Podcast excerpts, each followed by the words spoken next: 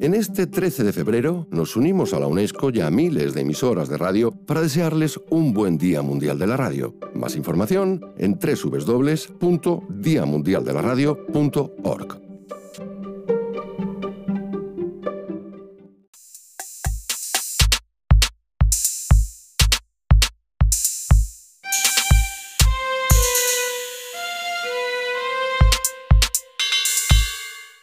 Feliz Día Mundial de la Radio.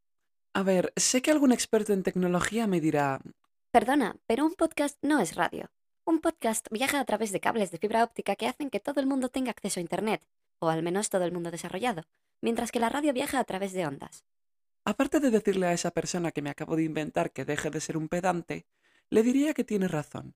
Pero, sinceramente, de no ser por la radio, no habría empezado este podcast. Bueno, voy a dejar de ponerme sentimental que San Valentín es mañana, no hoy. Ya sabes lo que dicen. Si la voz te enamora, no pases por la emisora. Vamos con el episodio de hoy.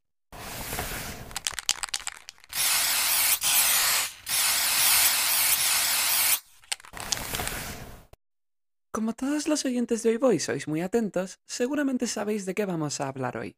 Sí, eso es. El título no podía ser más claro. La intro no podía ser más clara.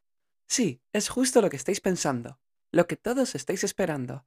Hoy vamos a hablar de geografía, no, de la radio. Vamos a hablar de la radio. Perdonad, es que el programa de edición de audio se ha colapsado con todo el mundo que quería hacer programas sobre la radio. Hoy vamos a analizar todo lo que la radio ha conseguido a lo largo de su historia. Comencemos con personajes famosos. Fijaos, en los años 50 la televisión no se había desarrollado del todo.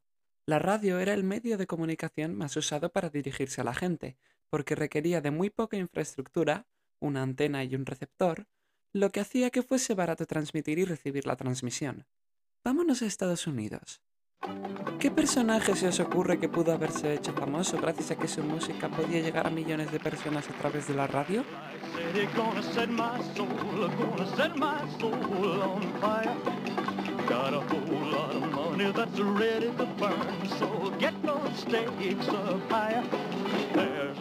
Exacto, Mr. Elvis Presley.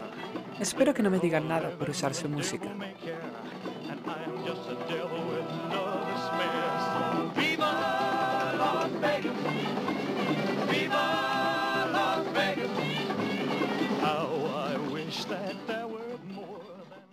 Para nuestra siguiente historia vamos a poner una variante más tranquila del Viva Las Vegas. Música.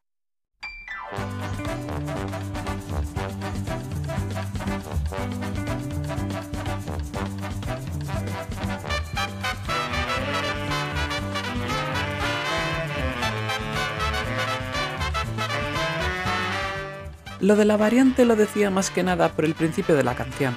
La radio ha servido en muchas ocasiones como elemento clave en acontecimientos de todo tipo. Por ejemplo, en la escena en la que Neil Armstrong pisa la luna, la grabación solo muestra el vídeo. El audio se grabó gracias al transmisor que llevaba en el traje, que trasladó esas palabras a la Tierra. No habría sido posible oír a Armstrong con claridad si se hubiese usado el audio de la cámara.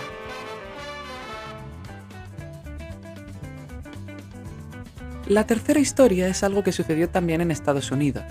La noche del 30 de octubre de 1938, es decir, una noche antes de Halloween, el cineasta Orson Welles, conocido por su película Ciudadano Kane, hizo una adaptación libre de la novela La Guerra de los Mundos, escrita por H.G. Wells, quien se apellidaba igual que Orson.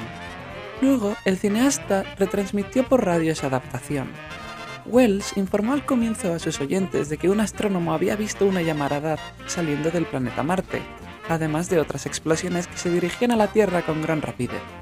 Durante el programa aclaró en una ocasión que se trataba de una dramatización de una obra de ficción, pero los oyentes que se incorporaron más adelante nunca lo supieron, y Orson lo hizo tan bien que se creyeron que estaban ante una verdadera invasión alienígena. Si Orson Welles estuviese vivo hoy en día, me habría quedado impresionado de que Donald Trump o Vladimir Putin no le hubiesen contratado para crear fake news.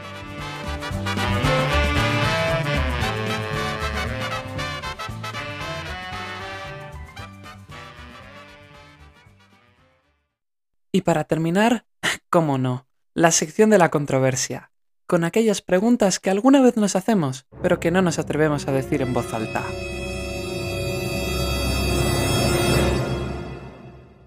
¿No existe ningún otro objetivo en el colegio que no sea llegar a la universidad?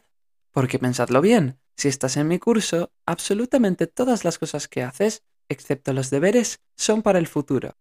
Un proyecto, un examen, la universidad, el bachillerato, las notas, que no te castiguen tus padres, etc. Muchos dirán los profesores que hay que estar lo que hay que estar, y nosotros, los alumnos, lo estamos, solo que para nosotros las cosas en las que hay que estar son otras. La actualización de tal videojuego, qué tal va el Athletic Club en la Copa del Rey, las quedadas del fin de semana.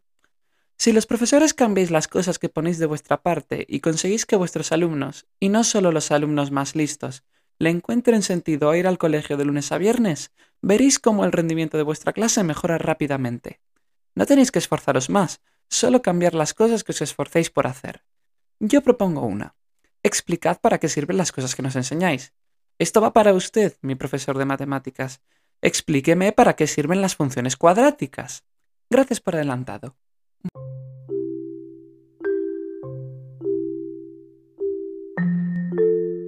Bueno, gracias por haber escuchado este episodio.